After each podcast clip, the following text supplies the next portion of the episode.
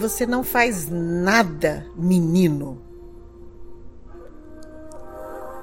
O que essa frase te diz? Mário, pai do pré-adolescente, está frustrado com seu filho? No popular, podemos dizer que quando eu falo julgando, eu chuto meu próprio pé. Ou seja, eu estou querendo me comunicar com você e te interpreto com sarcasmo. Esse tom não me ajuda. Será que podemos dizer de outra forma? Sua necessidade, ao dizer isso para alguém, é de apoio, talvez apoio do seu filho, para que ele seja uma pessoa proativa? Quando estamos pedindo algo, usamos quais? Quais estratégias? No final desse áudio das pitadas de girafeto, eu quero trazer um exercício bem prático para você. Vamos diferenciar necessidades de estratégias? Você poderá me dizer assim, mas mãe girafa, meu filho é meu filho, o que, que eu faço com ele? Sim, os gatilhos estão prontos para serem disparados nas relações mais próximas. Se uma pessoa começa a dizer algo, ela aciona um gatilho da raiva ou do medo. E eu e qualquer pessoa perde a capacidade de ouvir. Porque eu me preparo para me defender. Mesmo quando um pré-adolescente não responde, eu aciono meu gatilho da agressividade, às vezes física, ou da coerção. O que de fato nós precisamos nesse momento? É, sentir raiva e frustração é legítimo. Sim, é legítimo. Mas usar estratégias exageradas ou que você não poderá cumprir com alguns castigos severos e outras ações, muda o foco. A expressão autêntica é justamente esse invólucro de inteligência emocional. Juntos, aqui, podemos cuidar das nossas competências negociais. A CNV traz a possibilidade da interpretação no aspecto intrapessoal, do que importa, do que importa para você e para mim. Assim, quando nós julgamos e condenamos as pessoas, julgamos a nós mesmos. E aí, você pode estar tá pensando aí, e o, o Mário também me disse. Mas, mãe girafa, de fato, o meu filho não faz nada. Ele não quer estudar. Ok. Vamos para o exercício então. Quando você me diz, você não faz nada, meu filho, ou quando você diz a alguém, né?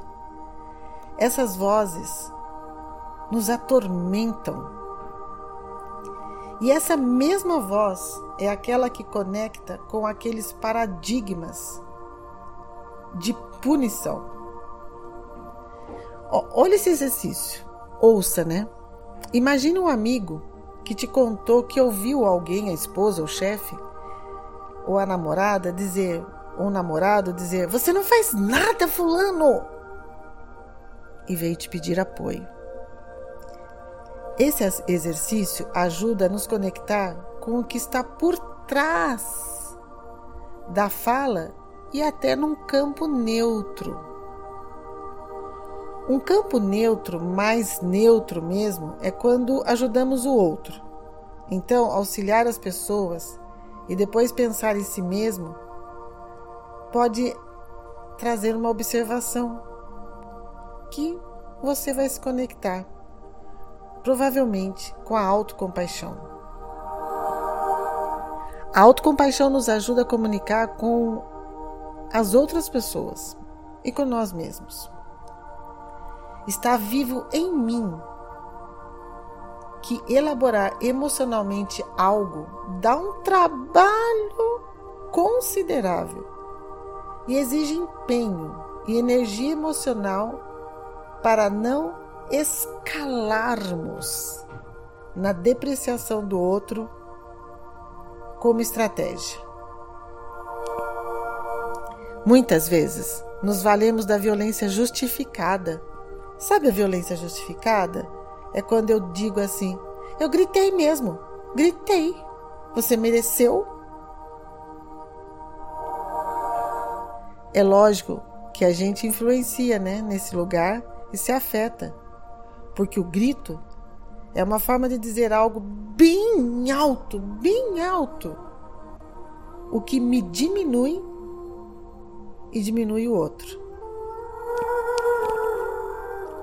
Se você acha que seu filho ou outra pessoa te afrontou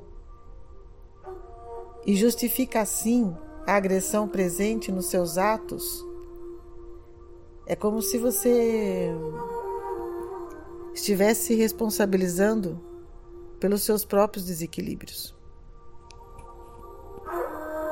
E por fim, quando conseguimos comunicar as nossas necessidades com um acordo, um pedido, não vamos direto explicando ou trazendo as estratégias. Alete, como é mapear sentimentos e necessidade de ambos? É possível entrar numa zona de acordo? Uma zona de acordo, de possível acordo, mora no nível, gente das necessidades e emoções. Isso, ó, vou repetir: a zona de possível acordo mora no nível das necessidades e das emoções. E voltando ao exemplo inicial, eu preciso cavar, cavar o que está por trás dessa frase. Você não faz nada.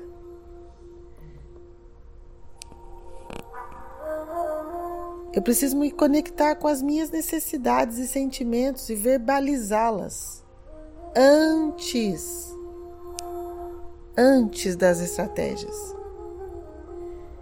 Então, tanto como mediadora, facilitadora e psicopedagoga, eu estou com frequência mapeando os sentimentos e necessidades e traduzindo para os pais compreenderem.